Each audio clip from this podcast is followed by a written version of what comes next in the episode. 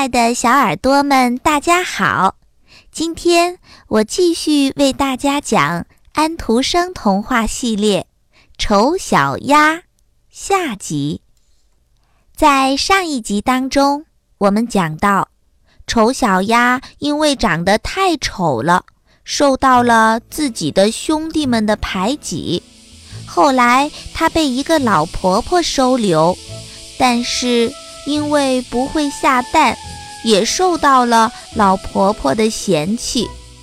丑小鸭在心里感谢了老婆婆的照顾，然后悄悄地离开了她的家。不知不觉当中，秋天来了，丑小鸭还是孤孤单单的，没有伙伴。有一天。他偶然仰望了一下夕阳西下的天空，正巧看到一群天鹅飞了起来。这些天鹅呀，浑身雪白，脖子又长又软，它们张开美丽的翅膀，向着天空高高的飞去。丑小鸭不认识这些大鸟。但是，他看着它们自由自在的样子，感到非常的兴奋。他太喜欢它们了。从此以后，他再也忘不了这些美丽而幸福的鸟。他不知道这些鸟的名字，也不知道它们要向什么地方飞去。但是，他的心里非常的爱它们。他一点儿都不会嫉妒他们。丑小鸭从来不敢梦想拥有像天鹅那样的美丽。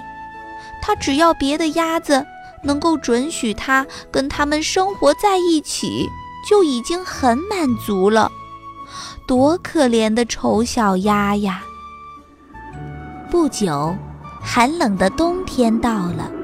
丑小鸭就在飞出天鹅的沼泽地里落了户。为了不冻僵自己，它只有每天不停地扑腾着自己的翅膀。这个冬天对丑小鸭来说，每一天都充满着艰难和痛苦。有一天，正当丑小鸭觉得连游泳的力气都快没有的时候，他感到温暖的阳光，原来是春天到了。丑小鸭被小鸟的歌声所吸引，啪嗒啪嗒地抖动起翅膀。忽然间，它惊喜地发现，它的身体被轻轻地托了起来，飞向了天空。它不知不觉当中飞进了一座大花园。这座花园里，苹果树正开着花，紫丁香散发出香气，又长又绿的枝条垂到了蜿蜒的溪流上。啊，这里充满了春天的气息。三只美丽的白天鹅在水面上，好像滑行一样游来游去。丑小鸭心里想：“我我要飞向它们，我要飞向这些高贵的鸟，哪怕它们嫌我长得丑，欺负我，就算被它们杀死也没有关系。”丑小鸭飞到水里，向着那些美丽的天鹅游去。大鸟们看到它，马上竖起羽毛向它游过来。可怜的丑小鸭把头低低地垂到水面上。就在这时候，它在清澈的水中看到了自己的倒影。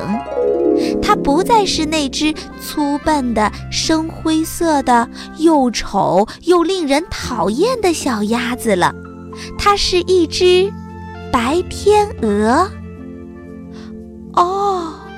当我还是丑小鸭的时候，我真是做梦也没有想到会有这样的一天。丑小鸭终于明白了，只要你是天鹅蛋，就算是生在养鸡场里，也没有什么关系。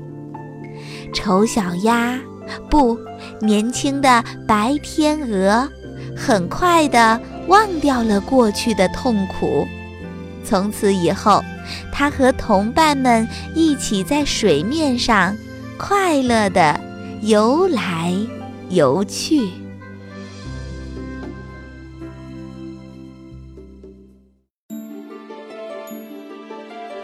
安徒生是丹麦人。他的一生创作了一百六十多篇童话，他的作品充满了儿童对世界的丰富优美的想象。安徒生也被称为世界儿童文学的太阳，长久以来受到世界各国儿童的喜爱。